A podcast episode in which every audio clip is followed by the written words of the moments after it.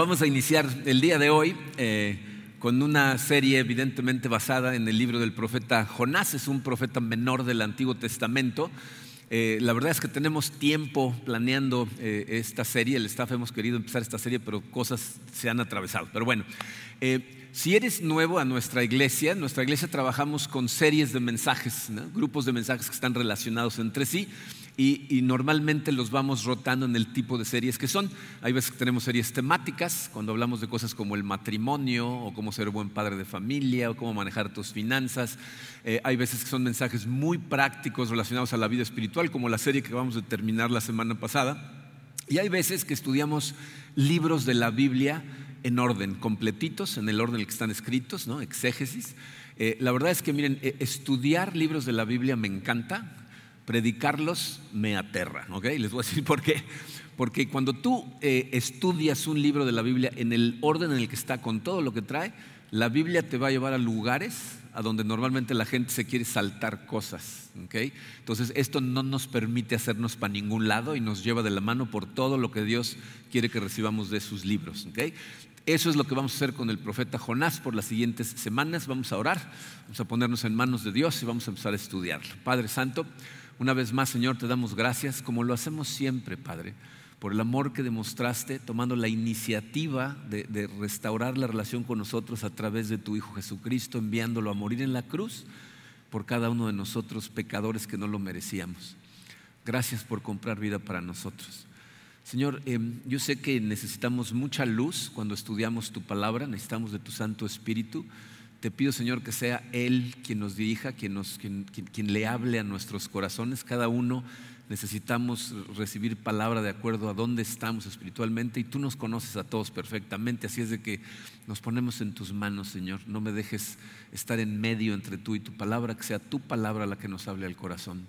Eh, te lo pido, Padre, en el poderoso nombre de tu Hijo Jesucristo. Amén. Muy bien, vamos a leer primero los tres primeros versículos. Jonás capítulo 1, versículos 1 a 3 dice así, la palabra del Señor vino a Jonás, hijo de Amitai, levántate, ve a Nínive, la gran ciudad, y proclama contra ella porque su maldad ha subido hasta mí. Jonás se levantó, pero para huir a Tarsis, lejos de la presencia del Señor, y descendió a Jope, encontró un barco que iba a Tarsis, pagó el pasaje y entró en él para ir con ellos a Tarsis, lejos de la presencia del Señor. Estos tres versículos es donde nos vamos a, concentrar el día de hoy. Miren, eh, eh, vamos a hacer una pequeña encuesta. ¿Cuántos de ustedes han eh, estudiado el libro del profeta Jonás? Levanten la mano, por favor. Ok, ahora bajen la mano y levanten la mano todos los que a lo mejor no lo han estudiado, pero han escuchado hablar de Jonás. La gran mayoría, ese es un problema. Les voy a decir por qué.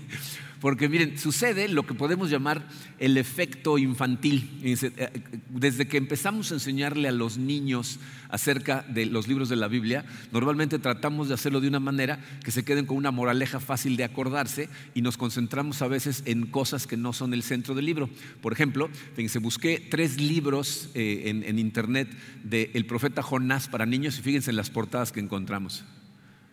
Uno, dos, tres. Si yo les preguntara en base a eso, ¿de qué se trata el libro del profeta Jonás? ¿Qué contestarían?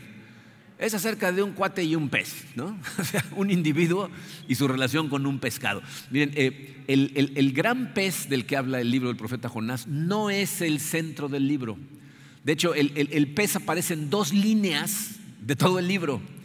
El milagro no tiene que ver con el pez, el verdadero milagro es lo que pasa en la ciudad de Nínive. Pero si la gente hace al pez el centro del libro, entonces te pierdes del propósito del libro. Eh, eh, el libro de Jonás eh, es parte de las Sagradas Escrituras y por lo tanto su propósito es el mismo que el de todas las Escrituras, revelar el carácter de Dios revelarnos a Jesucristo, el carácter de Jesucristo y todo lo que está haciendo en el mundo. Todos los libros de la Biblia eh, eh, son acerca de eso.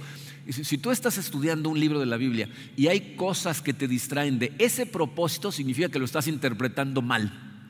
Y tienes que regresar a la interpretación correcta, que es revelarte a Dios y a Cristo. Eh, Jonás es una excelente historia para niños, pero se necesita ser un adulto para entender lo que está pasando en ese libro. Es uno de los libros más brillantemente escritos, está lleno de ingenio, de ironía, de humor, de sarcasmo, porque fíjense, el profeta Jonás representa a la gente de Dios, es decir, la gente con la que Dios tiene un pacto de relación y a través de quienes hace todo lo que hace aquí en la tierra. Y como vamos a ver en este libro, al profeta Jonás le cuesta mucho trabajo hacer lo correcto. De hecho, es como una veleta, porque a veces hace lo correcto, a veces lo incorrecto, a veces lo correcto y se la pasa discutiendo con Dios. Entonces, les voy a decir por adelantado lo que va a suceder mientras estudiamos este libro. ¿Alguna vez han visto escenas en una película en donde eh, eh, el bueno está escondido espiando al malo y cree que lo está espiando y de repente se da cuenta que tiene una lucecita roja, ¿no? la, la mira de un láser en el corazón y entonces se da cuenta que el que lo está espiando es el malo? Que Él es el que lo está viendo a Él. Eso es lo que va a pasar en este libro.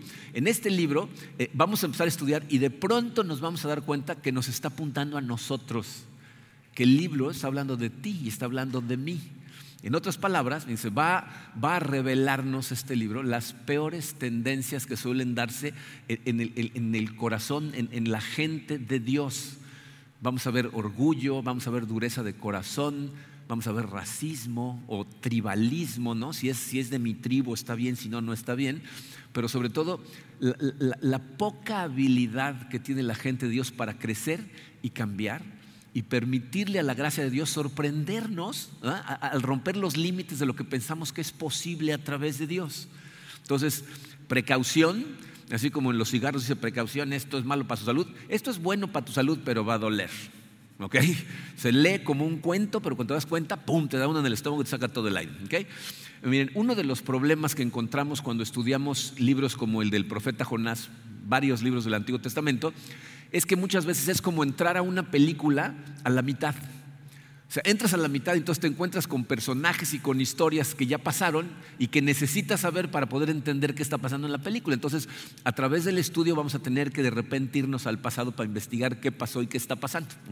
El día de hoy va a ser más bien una introducción, nos vamos a concentrar en los tres primeros versículos y eso va a sentar las bases para lo que vamos a estudiar en los siguientes domingos.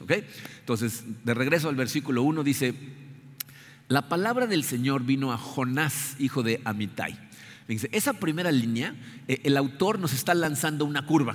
No, sé si entienden la, analogía de béisbol, pero una curva es cuando, cuando el, que va a batear piensa que la pelota va en una dirección y de repente cambia. ¿no? O sea, no es lo que parece ser. Si tú te preguntas qué tipo de libro es este y analizas esa primera línea, te vas a equivocar. Porque fíjense, dice, la palabra del Señor vino a Jonás, eh, hijo de Amitai. ¿A qué personas les llega la palabra de Dios en el Antiguo Testamento? ¿Se acuerdan? Nada más a un tipo de personas. ¿A quiénes? A los profetas. O sea, Dios hablaba a través de hombres específicos que eran los profetas, ¿ok? Eh, veces que la gente piensa que los profetas eran adivinos, ¿no? Los profetas no eran adivinos. Los profetas eran hombres que a veces Dios les daba la oportunidad de ver hacia el futuro para discernir lo que estaba a punto de hacer, pero la gran mayoría de las veces lo que los profetas hacen es hablar de parte de Dios. Eran mensajeros, ¿ok? Y entonces, eh, normalmente cuando, cuando un libro empieza como este libro, la palabra del Señor vino a Jonás de Amitai, piensas que está hablando de un profeta, o sea, que, el libro se trata de profecías. Por ejemplo, fíjense, el, siguiente libro después de Jonás es el libro del profeta Miqueas. Y si lees el versículo 1 de Miqueas 1, se los puse en su programa, fíjense cómo lee, dice, palabra del Señor que vino a Miqueas de Moreset.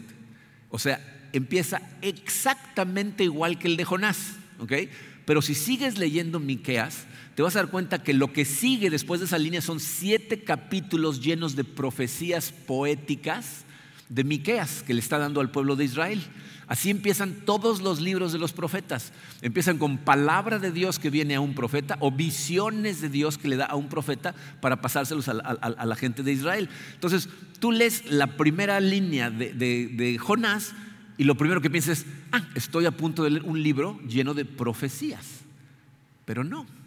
Entonces la primera línea es una curva porque lo que sigue después de esa línea no es una colección de profecías que Dios nos da a través de Jonás, sino una historia de lo que le pasa al profeta Jonás. Entonces, ¿entiendes lo que eso significa? Fíjense, eh, Dios a veces nos habla a nosotros de forma muy directa a través de un profeta. Nos dice qué tenemos que hacer. Así dice el Señor, ¿no? Pero también hay veces, como en este caso, que nos habla a través de la historia de lo que le pasa a un profeta. Entonces, si nosotros queremos recibir la palabra de Dios para nosotros de este libro, lo que tenemos que hacer es leer y releer y releer y meditar en el mensaje que transmite la historia del profeta, porque no va a haber profecías a través de Jonás. Entonces, ¿qué tipo de historia es esta? Miren, eh, la Biblia es como una pequeña biblioteca. Son 66 libros que están escritos de diferente forma.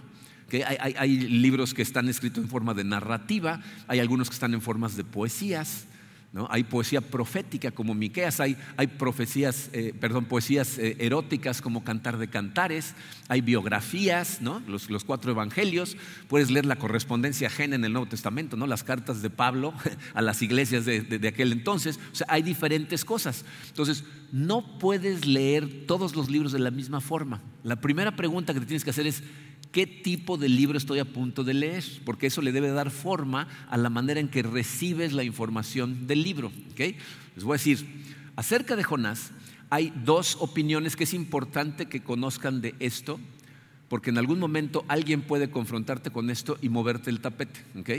Eh, la primera es que el autor, que no es Jonás, el autor es anónimo, no sabemos quién lo escribió, lo escribió años después de Jonás, eh, ese autor recibió una tradición histórica acerca de Jonás, hijo de Amitai. O sea, nos está contando acerca de un personaje histórico, porque no hay duda de que Jonás fue un personaje histórico, como vamos a ver en un momentito, y nos está transmitiendo los sucesos como eventos históricos que pasó en la vida de Jonás, el avivamiento en Nínive, etc. E, esa es la visión que fue más común y más popular, eh, de hecho, la única hasta hace más o menos como 200 años de 200 años para acá, una corriente de escolares bíblicos, ¿eh? no, no, de gente que nada más eran miembros de una iglesia, sino de escolares bíblicos, empezaron a ver al libro de Jonás como si fuera una parábola, como si fuera una historia, que es otro estilo literario dentro de la Biblia. Pero esta es una parábola que está utilizando a un personaje histórico como el centro de su parábola. Y por lo tanto, esta gente asume que el autor no espera que tome su recuento como un registro histórico, como es algo que sucedió. Cuando, tienes disyuntivas como estas, eh, lo primero que necesitas recordar es que la Biblia testifica acerca de la Biblia. O sea, hay pasajes que son oscuros, difíciles de asimilar, a veces difíciles de creer, pero la misma Biblia les da luz a esos pasajes en otras áreas de la Biblia. En este caso, Jesucristo personalmente habló acerca del profeta Jonás y aparte hizo una referencia histórica muy importante. Eh, a, Jesucristo en Mateo 12, un grupo de fariseos les dicen, si eres quien eres, danos una señal. Y esta es su respuesta, versículos 38 al 42. Dice, Jesús les contestó, esta generación malvada y adúltera pide una señal milagrosa, pero no se le dará más señal que la del profeta Jonás. Porque así como tres días y tres noches estuvo Jonás en el vientre de un gran pez, también tres días y tres noches estará el Hijo del Hombre en las entrañas de la tierra. Fíjense, hasta este momento lo que Jesucristo está haciendo es hacer lo que siempre hace con las escrituras del Antiguo Testamento. Está diciendo, todo el Antiguo Testamento apunta hacia mí. Lo que le pasó a Jonás es una sombra de lo que me va a pasar a mí. Así como él estuvo tres días en la panza del pez, yo voy a estar tres días en la tumba que ahí está diciendo todo lo que pasa en el Antiguo Testamento, soy yo. Yo soy el gran Jonás, soy el gran David, el gran Salomón, el gran Moisés, el gran Abraham. Todos esos que hicieron ciertas cosas son una sombra de mí. Pero fíjense lo que dice a continuación, versículo 41. Los habitantes de Nínive se levantarán en el juicio contra esta generación y la condenarán, porque ellos se arrepintieron al escuchar la predicación de Jonás. Y aquí tienen ustedes a uno más grande que Jonás. Entonces, Jesucristo nos está diciendo que el arrepentimiento de la gente en la ciudad de Nínive es un hecho histórico que sucedió y por lo tanto tenemos que tomarlo como un recuento histórico. La gente que trata de decir que esto simplemente es una parábola es gente que está tratando de como hacer la palabra de Dios más asimilable, más creíble para la gente moderna que no cree en milagros y entonces podemos leer la Biblia sin creer en los milagros. Eh, están tratando de ser agentes de relaciones públicas para Dios y Dios no lo necesita. ¿Ok? Esta es la palabra de Dios y Jesucristo nos está diciendo que es un recuento histórico. ¿Ok? Ahora, en lo que todos están de acuerdo es que Jonás es un libro único en la Biblia por la forma en que narra la historia. Fíjense, por ejemplo, eh, dense cuenta, vamos a leer el libro completito, que es cortitísimo a través de estas semanas, nunca nos da una fecha, además del nombre de, Jonás, no hay otro nombre en el libro, no aparecen otros nombres. O sea, se hace referencia a uno de los personajes más importantes del mundo antiguo, que es el rey de Nínive, pero no nos dice cuál de los reyes fue. Entonces, eh, eh, es, un libro diferente y están de acuerdo también en que es una hermosa forma literaria de narración que usa eh, un tipo de, literatura o de, escritura que utilizamos incluso en nuestra época. Es, una sátira, porque fíjense, ¿Qué es una sátira? una sátira es, es, un estilo de escritura en donde normalmente tomamos a personajes bien conocidos y los ponemos en situaciones extremas que resaltan los defectos de la persona. En nuestra época lo hacemos mucho con, políticos. ¿no? Vemos sátiras acerca del comportamiento extremo en cosas que hacen los políticos y los ridiculizamos. Pero las sátiras no nada más sirven para contarnos un evento que sucedió, también sirven para criticarnos a nosotros, la audiencia. Porque critican a la cultura de manera que te da risa, luego te das cuenta que tú eres parte de la cultura y se están burlando de ti, pero ya te dio risa. Entonces, dice, por un lado, eh, el libro está lleno de personajes representativos. Jonás es el, hombre de Dios, es el gran profeta, pero que trata de huir de Dios. Se van a dar cuenta cómo Jonás se supone que es el bueno en el libro, pero es la persona con el corazón más endurecido y más lleno de odio en todo el libro. Dios literalmente tiene que físicamente obligarlo a regresar, como vieron en el video, para que haga lo que él quiere. Y luego Jonás va y predica un sermón de cinco palabras en Nínive, bueno, en hebreo son cinco palabras en Nínive, y tiene un éxito total, todo Nínive se arrepiente, ¿no? Y él se enoja tanto que se quiere morir. Entonces, el hombre de Dios en esta historia es una ironía total. De hecho, hasta su nombre, fíjense, Jonás significa paloma. Hijo de Amitai es el hijo de la fidelidad. Entonces nos dicen paloma, que representa la pureza de una persona, hijo de la fidelidad y de la verdad. O sea, como que su nombre no aplica a todas las cosas que él hace, ¿no? Y luego, por otro lado, tienes a los que representan a los malos. O sea, los malos en el sentido de que no son parte de la gente de Dios. En el capítulo 1, los marineros paganos que van en el barco en el que se sube, ¿no? luego los habitantes de Nínive, que son gente asesina y cruel, pero los dos grupos de personas tienen una conciencia súper receptiva que, inmediatamente se arrepienten. Bueno, en el capítulo 3 hasta las vacas en Nínive se arrepienten. Entonces tienes unas, unas, cosas cómicas, irónicas, ¿no? pero nadie en el libro se comporta de acuerdo a su estereotipo. Ahora, por otro lado, dice, está lleno, lleno, de, extremismos, o sea, de cosas muy extremas que algunos eh, comentaristas han comparado con un estilo eh, eh, literario que tenemos en nuestros días que se conoce como historieta, o sea, comic book, ¿no? O sea, son, son cosas muy extremas. En el libro todo es enorme. La palabra gran o enorme en hebreo se utiliza en el libro, que son cuatro capítulos, 15 veces. Todo es enorme, el barco es enorme, la tormenta es enorme, la ciudad es enorme, el pez es enorme. Y, Jonás en sus emociones es extremista o está increíblemente alegre o increíblemente depresivo. O sea, es un maníaco depresivo que necesita un psicólogo antiguo para, porque sus emociones son demasiado intensas. Entonces, ¿qué está tratando de hacer el autor? Está tratando de meternos a la historia sorprendidos al ver el increíble comportamiento de Jonás que al final te das cuenta que está hablando de ti. Eh, la realidad es que cuando tú no esperas encontrar ciertas cosas en la Biblia, no las vas a encontrar. No, yo estoy convencido que Dios tiene un excelente sentido del humor, pero si tú no crees que Dios puede tener sentido del humor, no lo vas a ver nunca en la Biblia.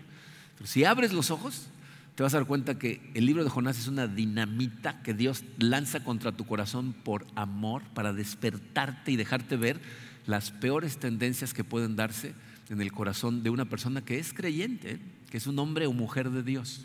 Entonces, Dios está llamando a Jonás a algo, ¿no? Dice, la palabra de Dios vino a Jonás. Vamos a ver cuál es el llamado. Versículo 2 dice, levántate, ve a Nínive, la gran ciudad, y proclama contra ella, porque su maldad ha subido hasta mí. Miren, para entender un poquito la mente de Jonás, aquí es donde tenemos que conocer un poquito más acerca de Jonás y acerca de Nínive. Vamos a empezar con Jonás. Jonás aparece en un solo lugar aparte del libro del profeta Jonás en el Antiguo Testamento. O sea, Jesucristo lo menciona en el Nuevo Testamento, pero él aparece mencionado en el, en el segundo libro de Reyes en el Antiguo Testamento. Vamos a leer Segunda de Reyes 14, 23 al 25 para ver qué es lo que pasó ahí con Jonás. Dice el versículo 23. Jeroboam II, hijo de Joás, comenzó a gobernar Israel durante el año 15 del reinado de Amasías en Judá. ¿Se acuérdense que el, el pueblo de Israel eran 12 tribus que se separan Diez tribus se quedan en el norte y se conocen como Israel y dos tribus se quedan en el sur y se conocen como Judá. Y la manera en que miden los años es diciendo, tal rey empezó a, reinar durante el reinado tal del rey del otro, del otro, reina, del otro reino. ¿no? Entonces lo que está diciendo aquí. Entonces Jeroboam dice, comenzó a gobernar Israel, ese es el norte, durante el año 15 del reinado de Amasías en Judá, que es el sur. Dice, y reinó en Samaria 41 años, que son un montón de años.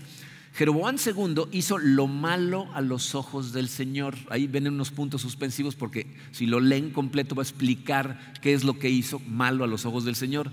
Y luego dice el versículo 25, Jeroboam II recuperó los territorios de Israel que estaban entre Lebo y el Mar Muerto, tal como había prometido el Señor Dios de Israel por medio del profeta Jonás, hijo de Amitai, profeta de Gat Jefer. Entonces, ¿qué pasó ahí? Dice, Jeroboam II no fue un buen rey. De hecho, dice, hizo lo malo a los ojos del Señor. O sea, actuó de forma equivocada. Pero aún así, Dios le permite recuperar territorios que Israel había perdido y que Dios le promete a Jeroboam que va a poder recuperarlos a través de Jonás. O sea, Dios le permite a Jonás profetizar prosperidad para la gente de Israel. Y esa parte del plan de Dios a Jonás sí le gustó. O sea, sí le gusta ser el profeta bueno, el que profetiza prosperidad para su propia gente, eso sí le gustó. Pero ahora Dios lo está mandando a profetizarle a un rey que no, es tan malo como Jeroboam, es peor que Jeroboam, ¿ok? Y, es un rey que aparte, ahorita vamos a platicar, le hizo cosas terribles a la gente de Israel. Y entonces a Jonás eso no le parece, ¿ok? Nínive. Dice, Nínive era la capital del reino asirio, es a donde lo está mandando a predicar. Y esta gente era gente terrible. ¿eh? De hecho, el, imperio asirio es el imperio que llega y arrasa a las diez tribus del norte. Las diez tribus del norte de Israel desaparecen de la historia cuando Asiria va, los toman, los saquean, eh, se llevan algunos y desaparecen de la historia. Entonces le está pidiendo que vaya a predicar en contra de una persona que desapareció a su gente. Y, estas personas, el imperio asirio, era el, imperio más violento, más cruel, más opresivo que el mundo había conocido hasta ese momento. Vamos a hablar más de ellos en otros capítulos, pero nada más para que se den una idea, estuve leyendo, hay escritos que los arqueólogos han encontrado de historia que los reyes de, Asiria dejaron escrita y que se han encontrado. Y ellos se ufanan de la crueldad que tenían. Llegaban a las ciudades, no, atacaban a la ciudad, la saqueaban totalmente la manera como motivaban a sus soldados a ser crueles, les daban más botín por cantidad de cabezas que cortaran. Entonces, mientras más cabezas sueltas sacaban, más dinero les tocaba. A los líderes de las ciudades que, atacaban, se les arrancaban la piel vivos. Hay, recuentos de reyes que tenían adornadas columnas en Asiria con la piel de los líderes de las ciudades que tomaban. Si el ejército iba y tomaba una ciudad y se regresaba, entonces traían a la gente esclavizada. Pero si iban a seguir adelante, mataban a todos para no andar cargando con, eh, enemigos, con ellos. Entonces era, era, un grupo de gente que la verdad era terrible. Entonces el, pasaje nos dice que la opresión y la maldad de los asirios había llegado a la presencia de Dios. Entonces Dios decide detener eso y para hacerlo manda un mensajero manda a Jonás, le dice, ve y predica contra ellos. ¿Y qué hace Jonás? Versículo 3 dice, Jonás se fue, pero en dirección a Tarsis. Para huir del Señor, bajó a Jope, donde encontró un barco que zarpaba rumbo a Tarsis, pagó su pasaje y se embarcó con los que iban a esa ciudad, huyendo así del Señor. Y miren, quiero que vean qué es lo que trató de hacer eh, aquí Jonás. Eh, ponnos el mapa, porfa, Rodolfo. Fíjense, ahí hay tres letras. La letra A es en donde está Israel, Jopa y el lugar en donde Jonás vive. La letra B es en donde está Nínive, o sea, Nínive está hacia el este de donde está Israel. Y fíjense dónde está Tarsis, que es la letra C. Está al oeste y si trazas una línea entre la B y la C, es una línea exactamente opuesta pero no nada más opuesta, es el lugar más lejano que existe desde Israel hasta el fin del imperio romano. Ese es el estrecho de Gibraltar. Si sales después de esa parte, sales al Atlántico. ¿No? Entonces, ahora sí que me dice, en, términos de cómo hablamos nosotros, eh, Jonás se fue a Timbuktu, ¿no? O sea, se, fue al lugar más lejano que, no nada más eh, eh, en la dirección opuesta, sino el más lejano posible, y su objetivo está muy clarito porque el versículo 3 lo repite dos veces. Está tratando de huir de la presencia del Señor, lo cual es una locura, porque Jonás es un profeta. O sea, Jonás conoce perfectamente eh, eh, el Antiguo Testamento, seguramente sabe el Salmo 139 que estudiamos la semana pasada, de memoria, en donde David dice, ¿de dónde me puedo esconder yo de tu presencia? A donde vaya, ahí estás. En un momentito vamos a ver qué es lo que está tratando de hacer Jonás, pero miren, eh, la realidad es que algo está pasando en el corazón de Jonás que lo hace actuar irracionalmente y la pregunta que surge es ¿por qué? ¿Por qué sale Jonás corriendo? Eh, eh, huyendo, porque piensen en esto, Jonás es el único profeta en toda la Biblia que trata de huir de la presencia del Señor, el único. ¿Por qué lo hace? Puedes pensar, como algunas personas durante un tiempo lo hicieron, que, era, porque bueno, los asirios tenían el mal hábito de despellejar gente viva, ¿no? Entonces, eh, ir a, ir a predicarle a Nínive en la época en la que estaban, sería más o menos lo mismo que, que, fueras, a, imagínate ir a Berlín, en Alemania, por ahí de 1942, a la mitad de la Segunda Guerra Mundial, cuando Alemania iba ganando, pero te pusieras a caminar por las calles de Berlín con una pancarta que dijera, Hitler, arrepiéntete de tus pecados, ¿no? O sea, lo más probable es que ibas a terminar en un campo de concentración y entonces mucha gente piensa, ah, pues a lo mejor fue por miedo, pero esa no es la razón verdadera por la que trata de huir. Fíjense, nos vamos a adelantar tantito a la historia, aunque sospecho que ya saben el final. Pero fíjense, en el capítulo 3 va a predicar su sermón. El rey, todos los ciudadanos, bueno, hasta las vacas se ponen ayuno y, se arrepienten y Dios los perdona. Pero, pero, ese perdón y esa misericordia de Dios a Jonás le cae como patada en el hígado. Fíjense lo que dice Jonás 4, versículos 1 al 3. Dice, pero esto disgustó mucho a Jonás y lo hizo enfurecerse. Así que oró al Señor de esta manera, oh Señor, ¿no era esto lo que yo decía cuando todavía estaba en mi tierra? Por eso me anticipé a oír a Tarsis, pues bien sabía que tú eres un Dios bondadoso y compasivo, lento para la ira y lleno de amor, que cambias de parecer y no destruyes. Así que ahora, Señor, te suplico que me quites la vida. Prefiero morir que seguir viviendo. O sea, Jonás se pone furioso y nos dice de forma transparentemente clara que la razón por la que huye no es por miedo, Jonás sabe que Dios puede encontrar la manera de inyectar su gracia, tener misericordia y salvar a la gente que se arrepiente. Entonces Jonás sabe que esto tiene una buena posibilidad de tener un final feliz y eso es lo último que quiere. Esto es lo que sucede con el profeta Jonás. Miren, Jonás tenía un plan para su vida. Tiene una visión de lo que su vida debería ser, de lo que su carrera como profeta debería de ser le gustaba mucho ser el, buen profeta, pero esta misión no estaba incluida en su visión. O sea, traer perdón y gracia a los enemigos número uno de su gente ah, no le parecía en lo más mínimo. Eso es lo que está pasando en su corazón. Él, sabe que Dios puede ser misericordioso, es capaz de perdonarlos y entonces lo que trata de hacer es alejarse. Y miren, en español y en casi todas las versiones que encontré eh, en inglés dice alejarse de la presencia del Señor. Pero ¿saben qué dice el original? Dice, trató de alejarse del rostro del Señor. ¿Se, acuerdan de algo que platicamos la semana pasada o antepasada? Les decía yo que no es lo mismo la presencia de Dios que la manifestación de la presencia de Dios. O sea, Dios está en todos lados, es omnipresente. Pero solamente cuando tú estás tratando de buscar el rostro de Dios, le permites a Dios manifestarse ante ti. Lo que está tratando de hacer Jonás es dejar de buscar el rostro del Señor, tratar de voltearse y bloquearlo para no tener conexión con Él. Vamos a platicar más acerca de lo que hace la semana que entra, pero eso es lo que está tratando de hacer Jonás. Entonces, si lo piensan, fíjense, la, forma en que este libro comienza es una exploración profunda de la naturaleza, la, psicología de la desobediencia que produce pecado.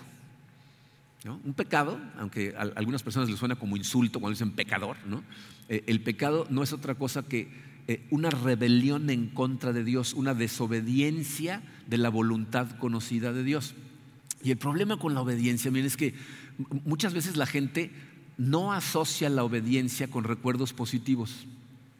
La obediencia no es un concepto positivo en nuestra sociedad. y la gente que ya de por sí tiene una idea negativa acerca de Dios, leen estas cosas y piensan, ahí está Dios otra vez dándole órdenes a la gente, tratando de mandarlos a hacer cosas que ellos no quieren. Mucha gente piensa de esta manera acerca de Dios y principalmente es porque a lo mejor tuvieron padres o madres que se comportaron de esa manera y entonces proyectamos la imagen paterna o materna que tenemos al Dios del universo. Pero la visión de la Biblia acerca de Dios es muy diferente. Dice, aquí nos está mostrando la forma en que a Dios le gusta trabajar. Dice, piensen en esto. Le dice a Jonás, ve y predica contra Nínive. ¿Se dan cuenta que eh, pudo haberlo hecho de otra manera? O sea, Dios pudo haber eh, repetido eh, lo que hizo, por ejemplo, en el monte Sinaí. ¿Se acuerdan cuando, cuando el pueblo de Israel después de salir de Egipto está en el monte Sinaí? Entonces nubes y truenos y se oye, puede hablar con un altavoz y decirles a los de Nínive, arrepiéntanse todos, ¿no? Entonces hubiera sido muy efectivo, ¿no? Pero la verdad es que rara vez hace eso Dios en la Biblia. Lo que casi siempre hace es llamar a su gente, como llamó a Jonás, y hacer el trabajo a través de su gente. Cuando en el versículo 1 vemos que dice la palabra del Señor vino a Jonás, nos está diciendo, y Dios llamó a Jonás a participar con él. Eso es lo que está sucediendo. Jonás estaba siendo invitado a participar en una historia mucho más grande, más profunda, más emocionante, a lo mejor más arriesgada, pero más increíble de lo que él jamás se hubiera podido imaginar y evidentemente lo que estaba dispuesto a aceptar. ¿no? Entonces, ¿a qué se reduce todo esto? Y se les voy a decir lo que obediencia significa en términos bíblicos. Eh, Dios y nosotros tenemos visiones diferentes acerca del propósito de la vida. Tenemos visiones diferentes acerca de lo que la buena vida significa, de lo que vivir correctamente o vivir realmente significa. Dice, nosotros nacemos y crecemos con una visión del mundo que normalmente heredamos de nuestros padres, de la sociedad en la que vivimos, ¿no? y vivimos totalmente de acuerdo a esa visión. Los valores que te han transmitido tus papás acerca de qué es más importante, ¿no? Importante tener una carrera, tener dinero, tener esto, imagen, Entonces vives de acuerdo a esa forma. Y de pronto Jesús se aparece en la película de tu vida y te dice, sígueme. Y lo que te empieza a mostrar es que muchas de las cosas que tú estás haciendo y que crees que son vivir, resulta que no son vivir correctamente en lo más mínimo. ¿Ok? Y entonces cuando empiezas a darte cuenta de estas cosas, te das cuenta que lo que tienes son visiones en conflicto. Lo que tú pensabas que debía de ser y lo que Dios dice que debe ser, aún cuando ya eres una persona de Dios. Piensen en Jonás. O sea, Jonás es una persona que su visión de su carrera como profeta es, yo soy el gran profeta, voy a profetizar a gente como yo, a gente de mi tierra, a gente que habla igual que yo, que piensa igual que yo, que tiene el... Yo esta es mi carrera como profeta y Dios le dice, no, yo tengo otra visión. Entonces, cuando Dios llama a su gente a seguirlo, con lo primero que nos confronta a todos es, ¿vas a continuar esta vida ah, de la manera en que tú piensas que es la vida? ¿O vas a empezar a aceptar esta invitación a una nueva visión de vida? Y se les puse esta definición de obediencia en el programa. Dice, obediencia es cuando cambiamos nuestra visión del propósito de la vida por la visión de Dios. Cuando estás dispuesto a dejar a Dios transformar la manera en que interpretas la realidad para adoptar su visión de lo que significa vivir realmente. Y en este libro tenemos una, ironía que es muy triste porque pues, nos pasa a muchas personas. Acuérdense que Jonás es un hombre de Dios. ¿Qué significa eso?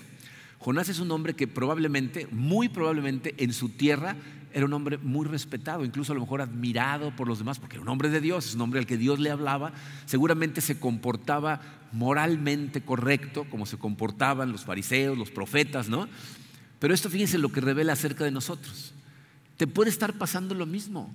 Puede ser que tú estés viviendo en este momento una vida moralmente correcta, que estés viviendo en comunidad en la iglesia, ¿no? Que estés haciendo ciertas cosas que la gente diga, no, mira, vive bien su vida, aunque sabes que hay áreas en tu corazón en donde necesitas crecer y en donde Dios te empieza a llamar a cambiar. aún estando aquí en la iglesia. Y entonces nosotros normalmente nos rehusamos, como, como Jonás, a recibir su llamado para esas áreas en particular, porque no quieres que actúe en esa área. ¿No? Y, tratas de compensarlo con otras, ¿no? ¿no? Voy a ir todos los domingos, voy a conectar, ¿no? Este, incluso a lo mejor hasta puedo dar un devocional por ahí. Es más, hasta voy a diezmar, pero no te metas con esta área. en, lo que respecta a esta área, lo que hago es mejor no buscar el rostro de Dios. Este es el caso de Jonás.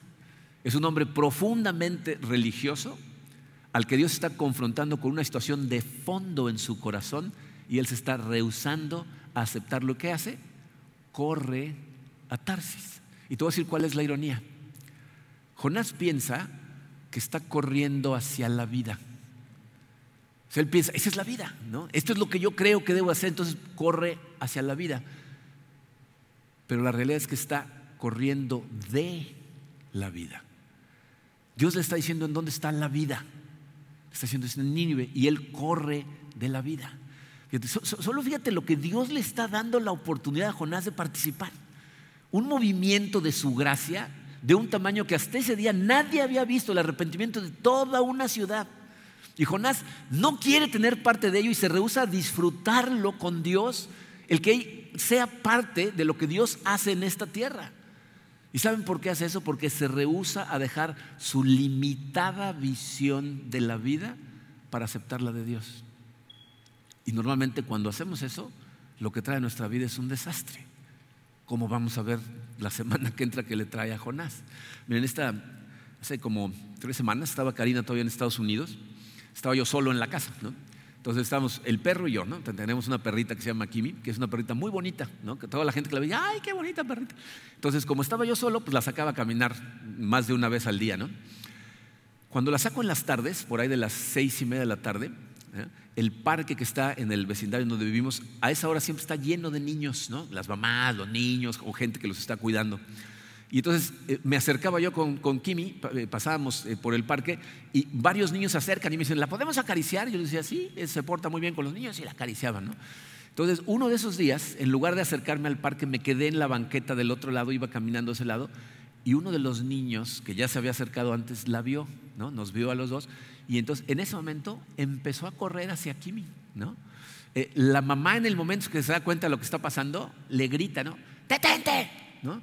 Entonces el niño se para y la voltea a ver. Dice, la mamá obviamente tiene las mejores intenciones para su hijo. ¿no? Lo ama y quiere que tenga una vida plena, ¿no? Pero el niño la voltea a ver con una cara como diciendo, estás arruinando mi fiestecita.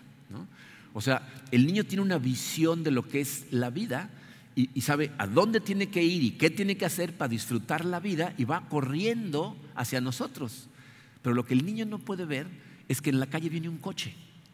Que ni el coche lo puede ver a él porque está chiquito, ni el niño puede ver al coche porque no lo ve por los coches estacionados, pero la mamá y yo sí lo vemos. Y entonces le dice, detente. Y el niño está dudando. Ese es Jonás. Y no le pasó nada, ¿eh? por cierto, digo nada más para que sepan. la mamá después fue y lo agarró, ¿ok? ¿Ah? Pero ese es exactamente lo que tenemos aquí con Jonás. Dios quiere que participe en un evento asombroso de su gran misericordia, pero él está aferrado a una visión limitada. Entonces no puede ver lo que Dios tiene para él, ni puede ver el desastre que se aproxima si lo desobedece. Entonces, ¿qué está haciendo? Corre de la vida. Esa es la decisión que tenemos todos, todos los días. ¿Qué vamos a hacer? Vamos a obedecer, vamos a seguir nuestra propia vida. Ahora, eh, nosotros tenemos una increíble ventaja, porque nosotros vemos todas estas cosas desde este lado de la crucifixión. O sea, todo este concepto de obediencia deberíamos de enfocarlo a través de la cruz de Cristo. Porque piensa en estas cosas, dice Jesucristo, cuando nos llama, nos llama a que veamos el hecho de que Él fue el siervo fiel y obediente, que nosotros nunca vamos a poder ser. Que vivió una vida perfecta que nosotros jamás vamos a poder vivir. Y murió recibiendo el castigo acumulado de todos nosotros. ¿Saben qué produce el castigo que recibe Jesucristo? La cantidad de veces que corremos de la vida. Cada vez que desobedecemos, cada vez que Dios nos dice por aquí nosotros decimos por acá, se generaba castigo que nosotros no íbamos a poder pagar. Y entonces Jesucristo obedientemente muere en la cruz para que a través del amor y la misericordia de Dios que lo levanta de entre los muertos, para darnos esa justificación y darnos vida. Y gracias a eso, aquí no estamos hablando de salvación o no salvación. Si tú pones tu fe en ese Cristo que murió por ti, tienes salvación. La disyuntiva es vida real, profunda, una vida ficticia basada en las cosas que este mundo nos enseña. Entonces, cuando tú ves las cosas a través de la cruz, te das cuenta de lo que Dios está tratando de hacer en tu vida.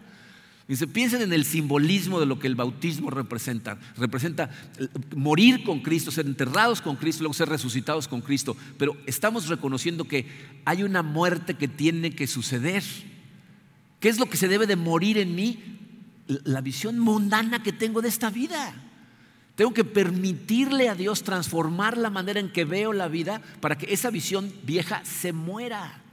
Y miren, eh, a, lo mejor eh, no es una, una, vida que incluya casas grandes y coches caros y poder y fama, pero es la vida que Jesucristo llama una vida abundante, una, una vida mucho más rica y más profunda de lo que te puedes imaginar. Porque es una vida que está cimentada en el amor de Dios por ti, que te hace saber que siempre tiene buena voluntad hacia ti. Así como la mamá tiene la mejor voluntad hacia su hijo, Cristo, Dios, tiene la mejor voluntad para contigo. Y cuando de repente vas en un camino y te dice, detente, regresa para acá, te lo está diciendo por amor. O cuando te dice, ve para allá, te lo está diciendo por amor. Yo sé que estas palabras las están viendo, las están escuchando, y las van a escuchar muchas más personas de las que estamos en este momento sentados en esta sala o conectados a través de internet. Y, no conozco dónde está cada quien. Entonces, dependiendo de dónde estés, mira, a lo mejor, a lo mejor estás empezando tu caminar con Cristo. A lo mejor alguien te, te mandó eh, un link para este video y no sabes ni qué te mandaron. A lo mejor te invitaron aquí por primera vez y necesitas entender que esto es de lo que se trata la vida cristiana de, permitirle a Dios transformarte internamente para que esa visión mundana que tenías, que te dictaba un comportamiento equivocado, perezca, desaparezca de tu vida. Y, te doy la tranquilidad de saber que es un proceso, no son cosas que pasan de un día para otro. ¿no? Si empiezas tu caminar y no te das cuenta que estás cambiando muy rápido, es normal, pero es un proceso que tienes que seguir por, eso las series pasadas que nos ayudan a entender qué es lo que tenemos que hacer para permitirle a Dios transformarnos. Y escúchame, porque no quiero que oigas cosas que no digo. Es posible que en esta nueva vida Dios te dé muchas de esas cosas que antes perseguías, pero que las perseguías como a tu Dios. Y en el momento en que las empiezas a ver diferente, a lo mejor Dios te las da y las disfrutas de una manera diferente y te las dé en grandes cantidades. Si no te las da, entiende que el, cambio de percepción acerca de la vida hace que ni siquiera lo resientas. Porque te das cuenta que eso no es realmente lo importante. Y si te las da, las vas a ver de una manera totalmente diferente. De hecho, vas a utilizar lo que Dios te da de forma radicalmente diferente, porque vas a empezar a verlo no como el dueño de las cosas, sino como el administrador a nombre de Dios de esas cosas. Porque ¿sabes qué es lo que te vas a dar cuenta? Que no estás viviendo tu historia que esto no es acerca de ti, que ahora eres miembro de la familia de Cristo y estamos viviendo juntos su historia. Y esto es acerca de Él. Entonces, si estás empezando, entiende, a esto se reduce. Y si tienes caminando con, con Dios mucho tiempo, entonces sabes que este es el día a día. Esto es lo que llamamos la buena batalla, que tenemos que luchar todos los días. Porque miren, si somos honestos, algunos de nosotros, aunque estamos caminando con el Señor y le estamos permitiendo hacer cosas, hay patrones de comportamiento en tu vida que deberían de cambiar, deberían detenerse. Hay pensamientos, formas, patrones de pensamientos que tienes en tu vida que disparan esas acciones que tienen que ser renovados en tu cabeza porque no te llevan a la vida real. ¿Y saben qué es lo peor del caso? Que lo sabemos. Hacemos cosas que ya sabemos que nos hacen daño y las seguimos haciendo. ¿Por qué? Porque nos da pánico dejarlas, porque es lo único que conocemos. Entonces no le creemos a Dios que si realmente las dejamos ahí vamos a ser más felices. Tienes que permitirle a Dios crucificar esas cosas en la cruz de Cristo. Solo Dios sabe cómo se va a ver tu vida después de la transformación, pero te voy a asegurar una cosa, va a ser lo mejor para ti. No puede haber una mejor vida que esa. Para algunos de nosotros no es detener comportamientos, sino comenzar comportamientos diferentes, o sea, comenzar actividades diferentes.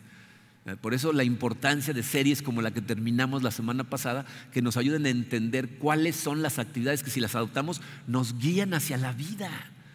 Necesitas hacer tiempo para esas cosas en tu vida porque te llevan hacia la verdadera vida. Y, miren, sé, tristemente, que algunos de nosotros no le vamos a dar tiempo a esas cosas y es nuestra pérdida. ¿eh? Porque aquí estamos hablando del el gozo real de la vida en Cristo. No sé cómo se ve la disyuntiva en tu vida. Eh, a, lo mejor es bajarte de tu caballo blanco de la justicia y dejar de estar juzgando a todos los demás pensando que tú estás bien. A lo mejor es perdonar a alguien, la amargura del enojo que tienes contra alguien te tenga totalmente esclavizado. A lo mejor es gastar tu dinero de una forma diferente, usar tus recursos de una manera diferente, dejar de utilizarlo para comprar cosas que ni necesitas o que incluso te hacen daño. O a lo mejor es ir a predicar a Nínive, hablarle de tu fe a gente a tu alrededor que a lo mejor por comportamientos que no le permites a Dios crucificar en la cruz, no puede ser luz para ellos y Dios te está llamando a ser luz para ellos. Pero esa es tu chamba, el, tratar de identificar cuál es la disyuntiva en tu caso y elegir correctamente. Pero a esto se reduce ¿eh? visiones de vida en conflicto. Tu visión contra la visión de Dios. Eh, te invito que mientras oramos, le permitas a Dios abrirte los ojos. Porque les puedo asegurar que todos los que estamos aquí, todos los que nos están viendo por internet y los que van a ver esto en el futuro, hay por lo menos un área, si no es que más en tu vida, en donde vas corriendo a Tarsis. Y la única manera en la que puedes detener eso, permitirle a Dios transformarte, es si te permite verlo primero. Entonces pídele, Señor, déjame ver enséñame. A lo mejor son áreas que ya sabes. Pero miren, ¿saben cuál es la maravillosa noticia? Si algo se revela acerca del carácter de Dios en este libro, es su increíble misericordia y capacidad de perdón para la gente sin importar qué hay en su pasado. Y por eso podemos ir a Él y decirles, Señor, aquí estoy. Muéstrame y ayúdame, transfórmame y tomarte de tu mano.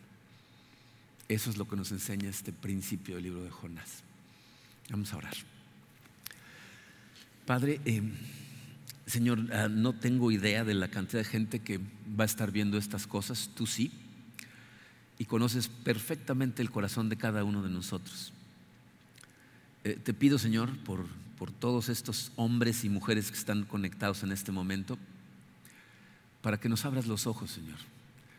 Nos ayudes a, de forma honesta analizar nuestra vida y pedirte a ti que resaltes esas cosas en donde estamos tratando de ignorarlo. O, como Jonás, no nada más ignorarlo, sino tratar de salir corriendo en la dirección opuesta a lo que tú nos estás pidiendo que hagamos. Sé, Señor, que para muchos de nosotros es, miedo el soltar estas cosas lo que nos detiene. Pero ayúdanos a recordar que el, el amor perfecto echa fuera el miedo de nuestro corazón Ayúdanos a recordar en todo momento que tú tienes las mejores intenciones para nosotros, que lo que quieres es que disfrutemos profundamente de esa vida que tú tienes planeada para nosotros. Ayúdanos a verlo, Señor, y ayúdanos a permitirte a ti entrar a cada rincón de nuestro corazón para destrozar cualquier tipo de percepción de vida que tengamos que nos está guiando de forma equivocada. Nos ponemos en tus manos, Señor, confiando en que tú eres fiel, tú eres bueno, nos amas y tienes planes maravillosos para nosotros. Permite, Señor, que tengamos la humildad de dejarte dirigirnos. Te pido todas estas cosas y por todas las personas que están escuchando esto en el poderoso nombre de tu Hijo Jesucristo. Amén.